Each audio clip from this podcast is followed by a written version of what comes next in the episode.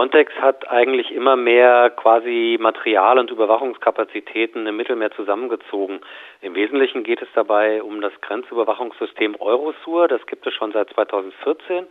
Das schaltet quasi die Fähigkeiten der Mitgliedstaaten zusammen, also alles, was sozusagen an Luftaufklärung oder Satellitenaufklärung da passiert.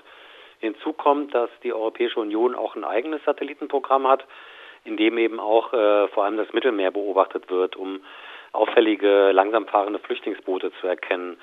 Jetzt hat die Grenzagentur einen sogenannten Flugdienst mit Mehrfachfunktionen gestartet. Den gibt es seit letztem Jahr. Und der aggregiert eben auch nochmal sehr viele Lagebilder über Flüchtlingsboote oder überhaupt über das Geschehen im Mittelmeer. Und das ist das, was jetzt äh, halt immer mehr bei Frontex anfällt. Und von wem stammt denn dieses Equipment? Also wer verdient denn daran, dass die Frontex jetzt solches zusätzliches militärisches Material hat? Verdienen tut natürlich die Rüstungsindustrie, ganz klar. Also das ist äh, Material, was eigentlich für militärische äh, Zwecke entwickelt wurde. Das sind beispielsweise Drohnen. Also Frontex ähm, startet gerade auch ein Pilotprojekt mit großen Drohnen. Das sind also wirklich militärische Drohnen. Das ist ein Fabrikat aus Italien, ein Fabrikat aus Israel.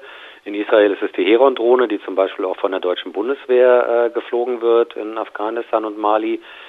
Auch bei der Satellitenaufklärung sind das eben die ähm, Rüstungshersteller.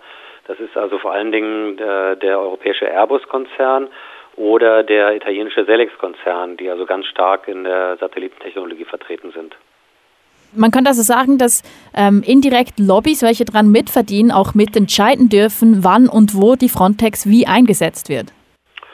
Na, das finde ich jetzt ein bisschen weit hergeholt. Entscheiden dürfen die nicht, ähm, aber die verdienen natürlich kräftig dran und die befördern natürlich auch den Bedarf. Also es gibt ja so große Verkaufsmessen. In Berlin gibt es zum Beispiel immer den sogenannten Polizeikongress. Das ist auch eben so eine Messe der Industrie, die da halt sich Redezeit kaufen können und die dann eben ihre Produkte anpreisen. Dann wird dann auch der Frontex-Chef eingeladen, der darf dann sagen, äh, dass man sowas unbedingt braucht und ein, zwei, drei Jahre später wird so ein System dann beschafft. Also ich würde schon sagen, dass die Rüstungsindustrie großen Einfluss hat auch auf die europäische Migrationsabwehr. Vielleicht müssen wir also kurz doch noch ähm, die Rolle oder die Situation von Frontex erläutern. Wer entscheidet denn über Einsätze und woher kommt das Geld dafür? Also über Einsätze von Frontex entscheidet der Rat der Europäischen Union. Dass also so eine Maßnahme durchgeführt wird in einem Mitgliedstaat, diese Maßnahme steht dann normalerweise auch unter Mandat dieses Mitgliedstaates, also sagen wir mal zum Beispiel Italien oder Griechenland. Weil es allerdings viel Migration gegeben hat seit 2015, hat der Rat jetzt äh, beschlossen und will auch noch weiter beschließen, dass Frontex ein operatives Mandat bekommt, also dass Frontex auch gegen den Willen von Mitgliedstaaten eingesetzt werden kann. Darüber würde aber auch der Rat entscheiden, also die 28 äh, Mitgliedstaaten oder bei 27 Mitgliedstaaten ähm, die darüber eben eine gemeinsame Entscheidung treffen müssen. Geplant ist aber auch, dass Frontex so ein regelrechtes Bataillon äh, sich äh, beschafft, also 7000 Beamte, die an den Außengrenzen eingesetzt werden können plus insgesamt 3000 Beamte, die in der Frontex-Zentrale arbeiten. Also tatsächlich entwickelt sich Frontex gerade zu so einer Art äh, stehendem Heer von äh, Grenzwächtern, die dann nach Bedarf eben irgendwo hingeschickt werden. Und was zeigen denn eigentlich die Zahlen? Sorgt eine Militarisierung der europäischen Außengrenze wirklich für weniger Todesopfer? Das ist ja ein Argument, das immer wieder ins Feld geführt wird. Wenn die Menschen daran gehindert werden, die Boote zu besteigen, würden sie auch nicht im Mittelmeer trinken. Also alle Studien haben eigentlich ergeben, dass diese ganzen Maßnahmen nichts, äh, keinen Einfluss haben auf die Migration.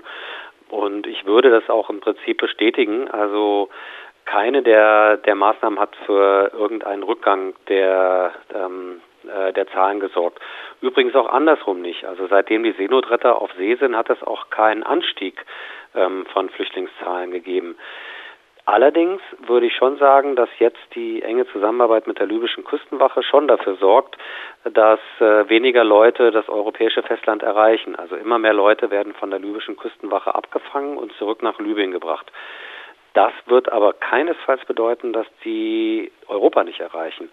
Weil, wie alle Migrationsforscher sagen, Migration lässt sich nicht verhindern. Migration sucht sich immer neue Wege und das äh, sieht man ja auch gerade, dass sich die Hauptmigrationsroute vom zentralen Mittelmeer ins westliche Mittelmeer verlagert. Zurückverlagert, müsste man eigentlich sagen.